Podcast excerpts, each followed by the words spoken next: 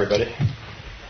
I'd like to introduce our guest teacher tonight. She came in all the way from Paris to meet you guys and teach you the Parisian version of the Dharma. Uh, she's been living in Paris since 1982, Amy Hollowell, and uh, teaching the Dharma for a long time there. And uh, she's originally from St. Louis Park, so she's kind of it's kind of home, homecoming for her. And we're just delighted to have Amy tonight. So welcome, Amy. And you can just move whichever of these around. Uh, Do I need the mic? I don't need a microphone. I don't know. Uh, for recording. Yeah, it's just for recording. So I don't it- need to hold leave it and there. speak. No, you Okay. Okay, good. Okay. It just needs to be on, which it is. And you can pull that table in front of you. Okay. okay. Thank you, Tim. Thank you very much. And thank you, Rosemary. Where is she? Susan, Ted, uh, and the Minnesota Zen Center. Thank you for inviting me. And thank you, guests, participants, for coming. It's, it's really a pleasure for me to be here. Uh, as Tim said, uh, I am a native of Minneapolis and St. Louis Park, and that makes this doubly special for me to come here in this temple here, this center here, uh, where I have never been before. When I lived in Minneapolis and in St. Louis Park, I had no idea this center was here, uh, and it's only been since that I, since I've gone away that I can really come back home, I guess. Uh, the title of the talk, as you may have seen, is No Place Like Home. Uh, and I, when they asked me for a title, it's always very difficult to give a title to these talks because I never know what what will be appropriate, what I will be inspired by, what I will feel like saying, uh, and it's not an easy thing to do. It just so happened, however, though, that I knew I was coming home to this, to my city, my home city, and I was uh, that day when I received the email asking me for that. I teach, I work with refugees in Paris. And I'm sure you're aware that there's a big refugee crisis in Europe. Uh, and I work at a center where we receive refugees. And a few months ago, I started, I asked if I could teach meditation to the refugees. They said, sure, go ahead. They were very happy. Uh, however, I didn't realize how difficult it would be because we have no common language. Some of them speak some English. Some of them speak a little bit of French, and I can speak both of those languages fine. However, I don't speak any of the African languages, Somali, that the Somalians speak, or the Sudanese, or the people from Chad, or Iv- Ivory Coast, they speak French. Um, the Afghans, uh, I don't speak any of those languages. So I had to begin teaching them just by showing, just conveying, just sit here, just be here now, which is really what the essential is anyway, so you don't really need any words in a sense. And that day when I received that email and I had gone off to the center, and here I was in this, it's a huge warehouse, disaffected warehouse that has been converted by this association I work for to house them for a certain amount of time. And there's tag, you know, graffiti all over the place, and it's kind of, it's not really, kind of doesn't look like this for meditation. We were sitting in a circle. I showed them what to do, more or less, and we sat there. And as I was sitting there, I was thinking, or it came to me, I wasn't thinking, but it came to me how extraordinary it was that these, there were maybe 12 men, young men, all under 30, that these 12 men and I should be sitting there in that place at that moment, a Thursday morning at 11:15 a.m. in June or whatever it was, that we should all be sitting there together. None of us originated on the European continent. I am from America.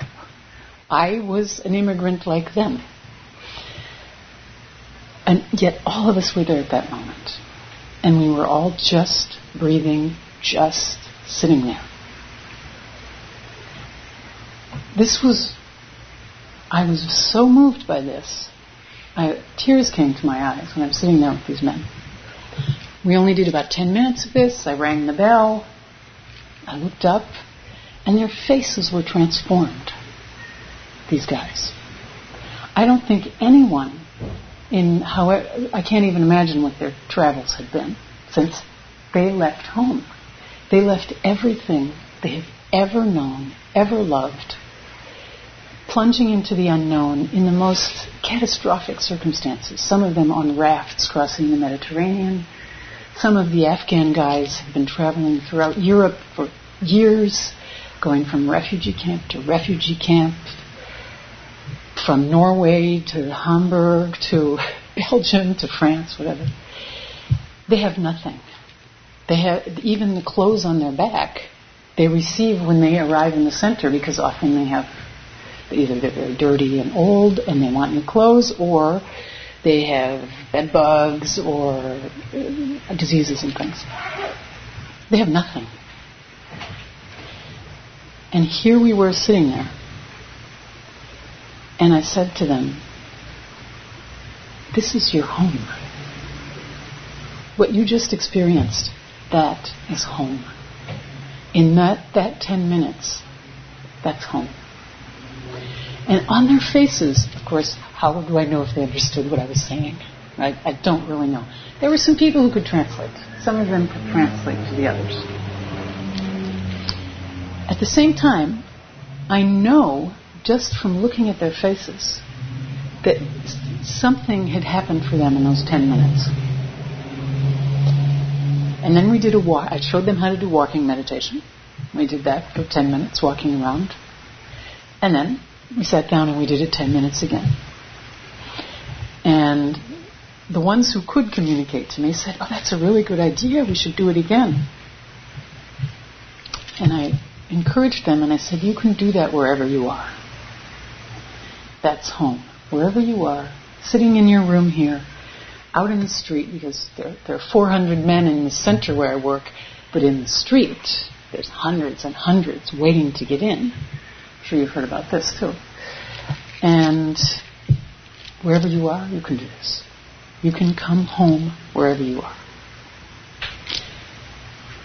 And as I was doing this, I realized, well, that's what my practice has always been my meditation practice has always been about. And I thought that's what my talk will be. I'm, I'm literally coming home. I'm literally coming back to Minneapolis. And I'm coming home, I'm talking about coming home to each of us, to ourselves. Now there's an added intrigue to this and there are a few people in this room who know this. Um, I was what was called the homecoming queen when I was in high school. And this was very confusing experience for me at the time.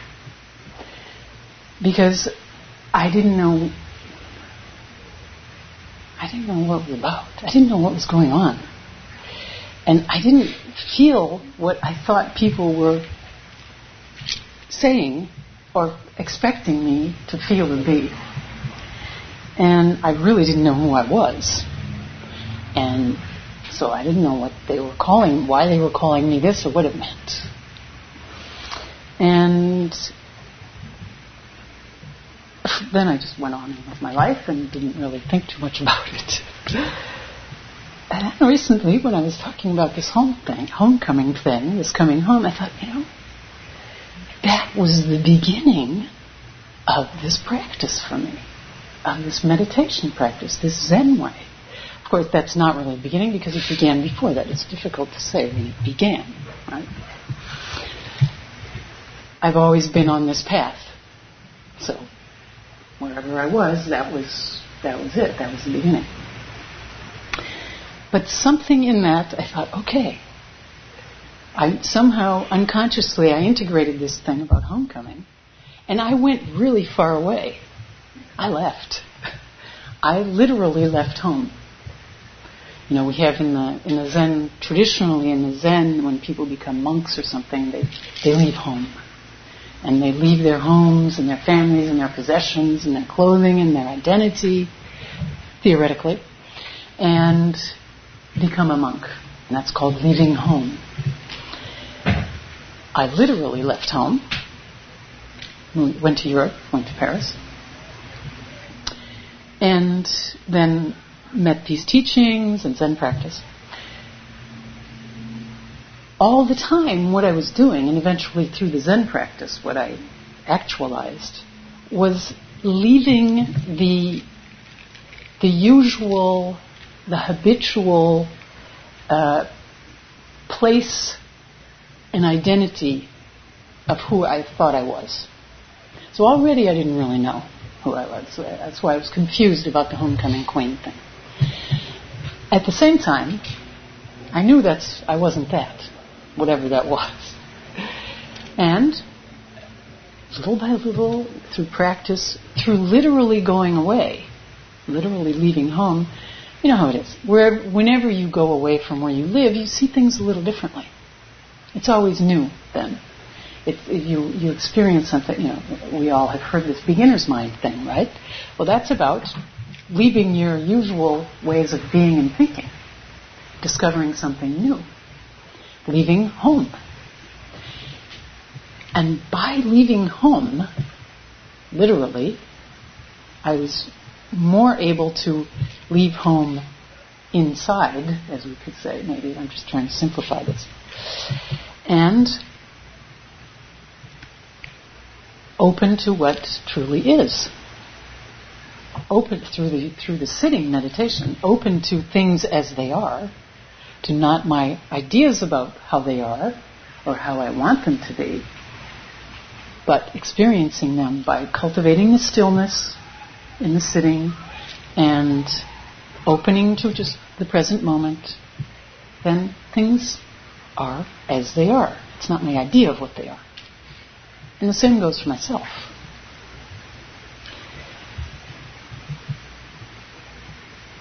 So it's like through this process, I came home to myself. And this is what we all do in this sitting practice. Or we can aspire to that, let's say. That's our, we can have that as our intention.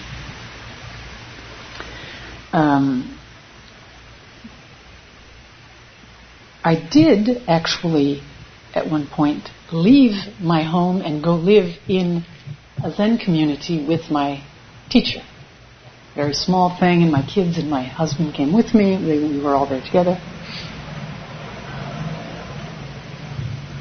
So I also did literally leave home. And when I did that, I had been living a single mother with a small child in a fabulous apartment in a neighborhood in Paris called Le Marais, which is like this really super neighborhood. And I was, you know, this young professional journalist, party girl, did my stuff. And then I discovered these teachings and started practicing and wanted to go live with my teacher. And I had to let go of that apartment. And I had to go let go of that neighborhood. And I had to let go of that identity of that person who lived in that apartment and lived in that neighborhood and was very attached to that. I realized I didn't know that, but I realized that. And for some time, it was so painful, I couldn't go back to that neighborhood for a few months. It was just, I couldn't bear to go back there. It was such a horrible experience for me to leave it. And then there were these horrendous strikes in Paris. No public transport. Every, you know, France, we know, has a lot of strikes and things. No public transport, so the city was insane with traffic. You had to drive everywhere for weeks on end. It wasn't just like one day, weeks on end. And we were driving in the car, and we had no choice. We had to go through the neighborhood. And so I, I braced myself, And we started going by the Place des Vosges, which is the oldest square in Paris. It's this fabulous 17th century thing. And where my child had played, that was her playground. And as we drove by, it was fabulous. It was beautiful. I loved it. I didn't feel any of the pain. We drove on. Another neighborhood was fabulous. I loved it. I felt like every neighborhood we went through was my home. Everywhere I went, that was my home, that was my home, that was my home. The only way I could do that was having left my home, my attachment to my my home. So it's something like becoming homeless so that you can be home. Homeless where homeless so that you're home wherever you are. This is very different, however, from the refugees who I'm, i was talking about. I can say this because I haven't been forced from my home by war and terror and famine and poverty. I can say this because I have this practice of coming home every moment sitting on my cushion. Every breath is coming home. Every step. Recently I was hiking in, in, in France and it was a really hard hike and really steep uphill and hot. So I started saying, okay, where's home? Because I knew I was coming here. Every step was home. Every step, just this step, just that step, just next step, just this step, just this step.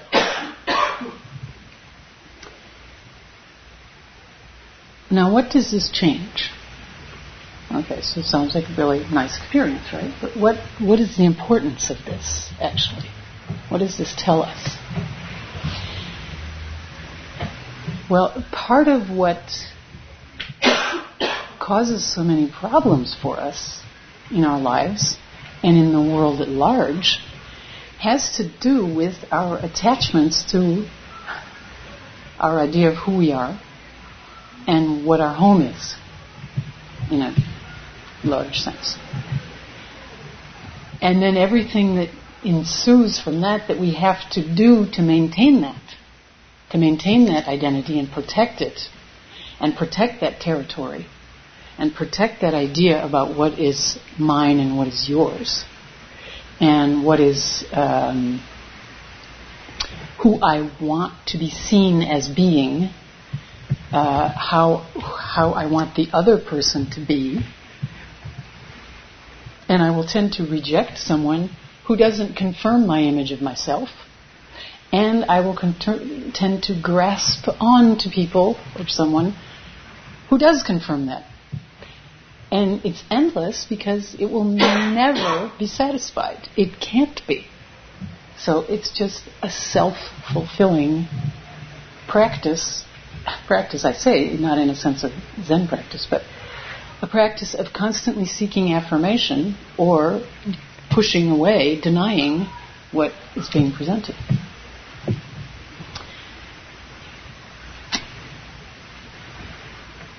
So that's what changes, or that's the, what potentially can change.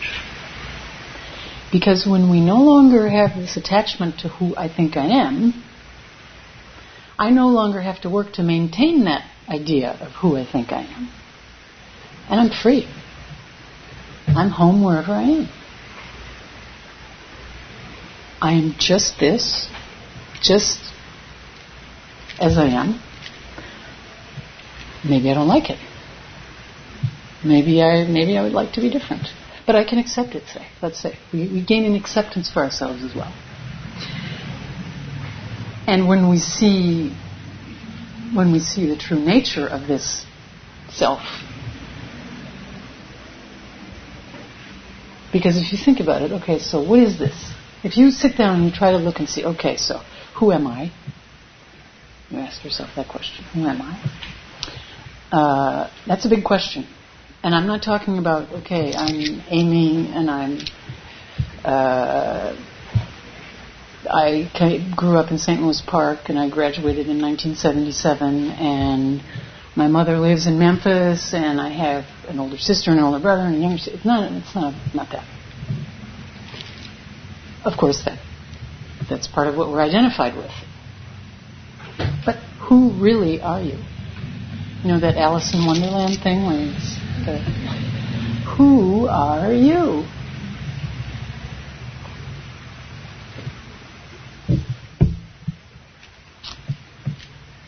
And when you really look at that and you really go into it, what you will find is not what you think. And that changes how you see who the other is as well. Because you see your nature, you see what who you are. It's not even really who you are, but maybe what you are. Automatically, you see what the other is. And that changes. And then we wouldn't have these refugees probably. If everybody was doing this, we wouldn't have refugees. We wouldn't have North Korea firing missiles, you know, and we wouldn't have uh, war in Afghanistan, and we probably wouldn't have poverty, and we wouldn't have famine. But that's the reality is that we don't do that, and and it's not we don't do it so that we will arrive somewhere and everything will be different. We do it because moment to moment, our experience of being here now is different. And that changes then, therefore, how we behave with other people, how we feel about ourselves, what we do with our lives. Uh, I teach Zen meditation. These teachers here as well teach Zen meditation, but they also have jobs and families, and their lives look like most people's lives. Uh, but in my, and I was, I'm assuming that they would say the same thing, their experience of doing that is different than it was before they were practicing Zen meditation. I don't know if they had families before that, but or jobs. I'm sure they did, but it's different. We have a different relationship to ourselves and the others and the world because this is what we do. And this is our experience. Until very recently, I worked as a journalist. And my work as a journalist changed when I started doing this practice. The change came when I had an interview with the Dalai Lama. I was interviewing him for my newspaper. And I prepared for it. I had all these questions. You know, kind of like tonight, I prepared for this. I haven't even looked at this. I haven't even put on my glasses. But, um, and I went in there. I was a young Zen student at the time, very beginning Zen student. And suddenly, you know, everything I had prepared for kind of was gone out the window. And I found myself saying to him, I'm a Zen student. And I uh, hope to, he knew the newspaper I was working for, very prestigious newspaper, and he knew of it and he liked it and whatever. So, and I said, but I'm also a Zen student and I'm here to serve as a conduit between you and the readers. I hadn't thought about this beforehand. It just was what came up when I met him. And that m- transformed my work as a journalist. It was no longer about me getting a good story, me having a byline on page one, uh, me moving up the ladder and becoming moving into a management position, uh, me gaining respect and having my colleagues think I was wonderful. It was not about that anymore. It was about how can I best serve the readers how can I best serve? Now, had I been attached to my identity as a journalist, a young journalist on the rise, I would not have felt that way. Of course, journalists generally think they're doing that, and, and a lot of them do. You know. um, we do try to serve the readers. But this was different. And it changed then the way that I approached my job, the way I felt about my job, the way that I felt about my colleagues. I didn't feel like I was competing with my colleagues at all. I didn't feel like I was competing with other journalists when we were out there reporting. I didn't feel like I had to come up with the most brilliant story so that the boss, the editor in chief, would think, wow, she's really good. Um, and it didn't matter if I. One time, you know, we had this thing that was called the people column. You can imagine what that is. You know, this is Brad and Angelina and, you know, this kind of stuff. Nobody really wanted to do it. But sometimes you got to do it. So I was doing it one day, and one of my colleagues saw through the computer that I was doing it. And he messaged me and he said, What a waste of talent. and I messaged back and I said, You know, you could see it that way, sure. At the same time, I'm a poet, so actually my talent is expressed elsewhere, I think. But that's an attachment to my talent as well, right? And to my art. And he said, and I messaged back and I said, but the way that I see it is that if I give myself entirely to writing that people column, no talent is wasted. Nothing's wasted. I do the best I can. I make it the best it can be for the readers. Nothing's wasted. My time is not wasted. My talent, whatever you want, however you want to define talent. Uh,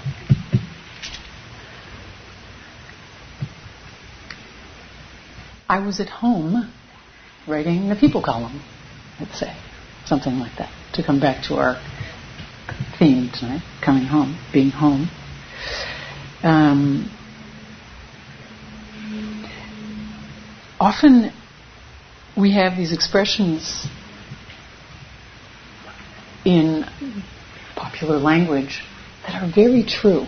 You know, this one about home is where the heart is? Very true. And it's not only, you know, where my loved ones are. It's where's your heart? Where's your heart now? Where are you now? And if you look at it, if you really look at that, you're always here. You can't be anywhere else. I, I was at a talk once with Zen Master Bernie Glassman, who some of you have heard of, who's a real iconoclast, classed, and he, you know, throws everything out the window and wears a clown nose sometimes and stuff. And so he sat down for his talk, and, he, and a woman, he, he always takes questions before the talk. And he writes down, someone writes down the questions from him so he knows what to talk about. And someone asked, I have this problem because I often feel not present. I feel like I'm not here. So he read the question out and he said, That's a really good question. He said, So, and he said, I'm sure other people can identify with it. So, whoever is not here right now, please raise your hand. and there were people who raised their hands. and exactly. And people laughed like this. You know, people laughed, thought it was really funny. At the same time, we could all relate because there are moments when we don't feel like we're here. And we're not really paying attention. We're not aware of where we are, of what is just here now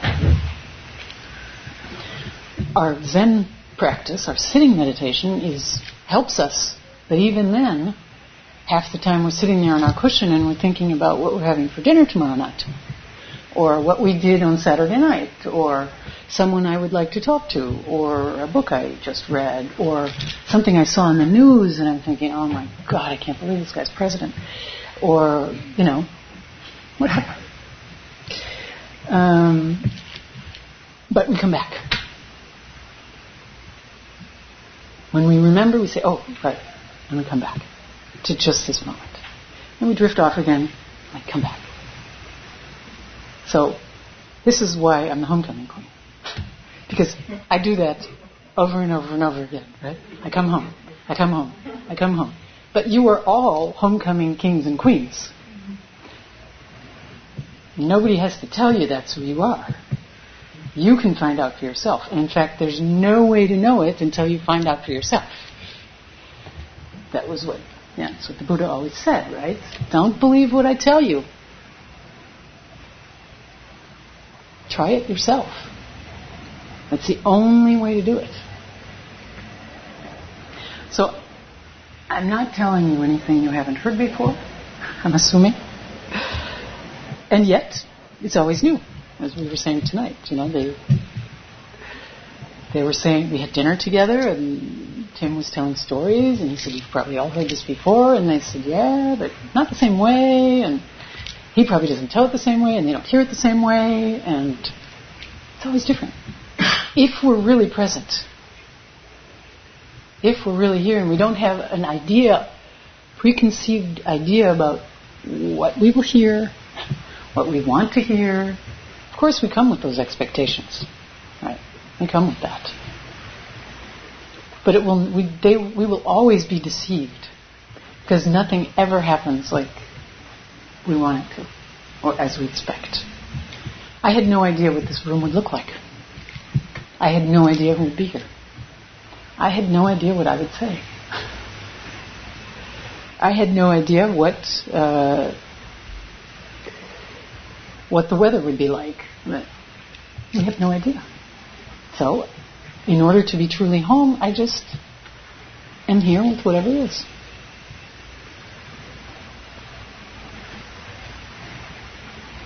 The Zen poet Gary Snyder talks about staying local. I don't know if any of you are familiar with Gary's work. And local. It's, because everything is always local if we can be attentive to what is local, and if everyone is attentive to what is local wherever they are, the world's a different place. It doesn't mean we don't care about what is local across the street, but we take care of what is local on our street. Not because we're possessive of it, but that's what is there. We just attend to what is at hand. I in Paris, I work with the refugees because that's what's there. And it's something I don't understand. And in, in my Zen tradition, we work with koans.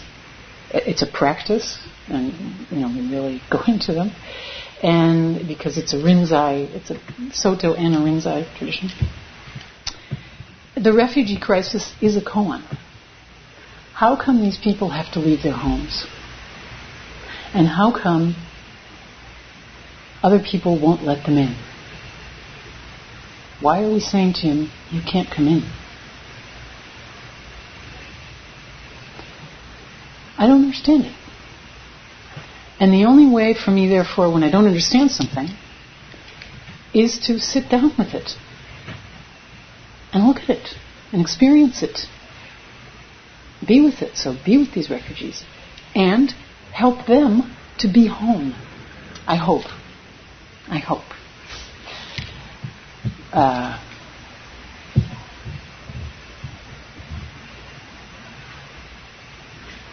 home within themselves because without that, things are pretty dire. You know, if we don't have that home in ourselves.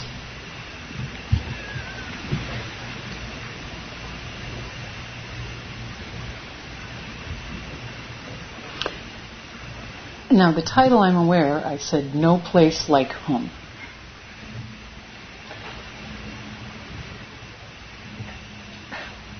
That's also a saying, right? That, you know, Wizard of Oz. No place like home, no place like home. Um, I don't mean it in that sense. Uh, of course, it does, I do mean it in that sense.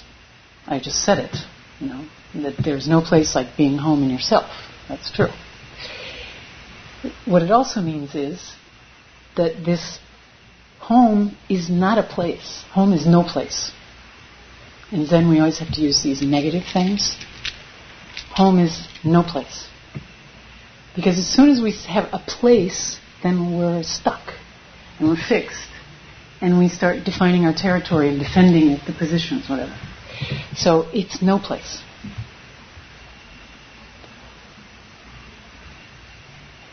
It's about um, not moving from this moment, let's say. You know, we have this, people always think when they come to my meditation classes and things that they're supposed to sit really still and not move. There's big emphasis or belief of not moving. And it's true, it helps us to cultivate this stillness within ourselves if physically we're not moving. That's true, that helps. But really, what the point is, is to not move from this moment. And this moment is always moving, so that means we have to be constantly in moving with the moment. I know it sounds a little confusing. But as soon as you try to stop and hang on to a moment, it's already gone. And if you're hanging on to it, you won't experience the next moment. Except experiencing it as I'm clinging to the previous moment. That's why I say homeless, but at home. Moment to moment, just being with what is right now. And it's everywhere. Like I told the refugees, you know? That's home. What you just experienced, that's home.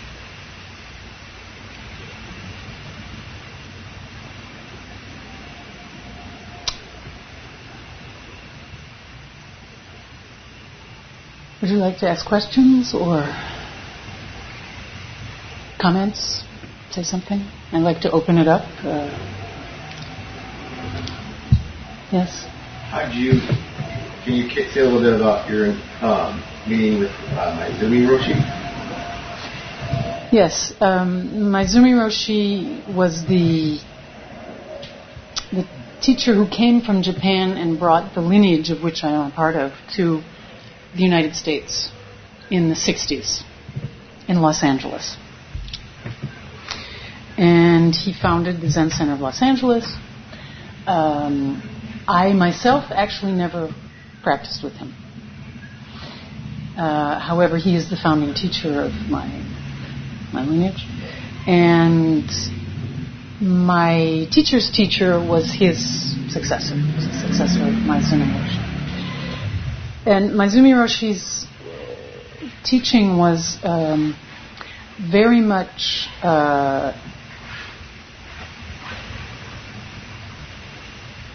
well, I guess I would say he emphasized very much. Uh, he, in fact, the name of the one book that he has was "Appreciate Your Life."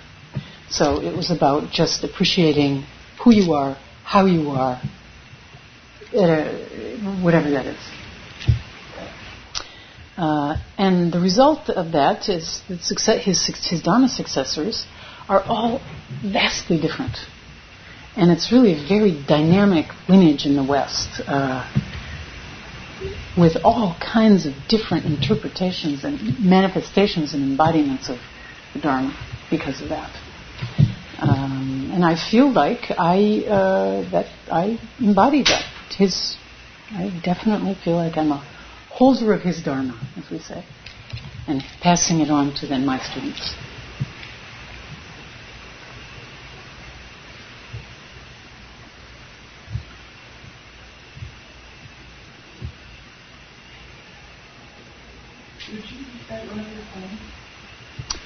Uh, one of my poems?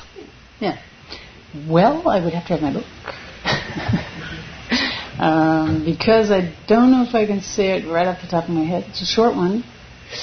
Um, it's called The Whole Story. Um, something about. Oh, jeez, I don't know. Book's upstairs if somebody wants to run up and get it, and I'll read it quick. It's short. what? Yeah, it's, it's on Tim's desk. Yeah, I gave it to Tim. Um, people don't usually ask me to recite my poems in Dharma in talks like this, uh, and I don't usually use them as part of my teaching, although they're completely expressing the same thing. Right? Poetry is. Uh, so sometimes it's hard for me to distinguish between what is my poems and what is my Zen teaching because it's the same. So great. Title Here We Are. Yep. Here we are. Here we are. So I'll just read it. It's, it's short. It's the first poem in the book. And it's appropriate for what we're talking about. The whole story. Who you are is waiting here, barefoot and speechless.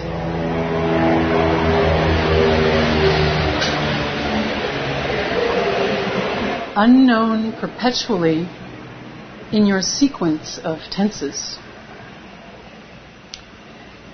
Inverted pyramid constructions of why and how you are here miss what rests always not beyond. Sun still high and half the moon chalked in is where it starts and ends now. Take it all along. You are the whole story and all of its parts.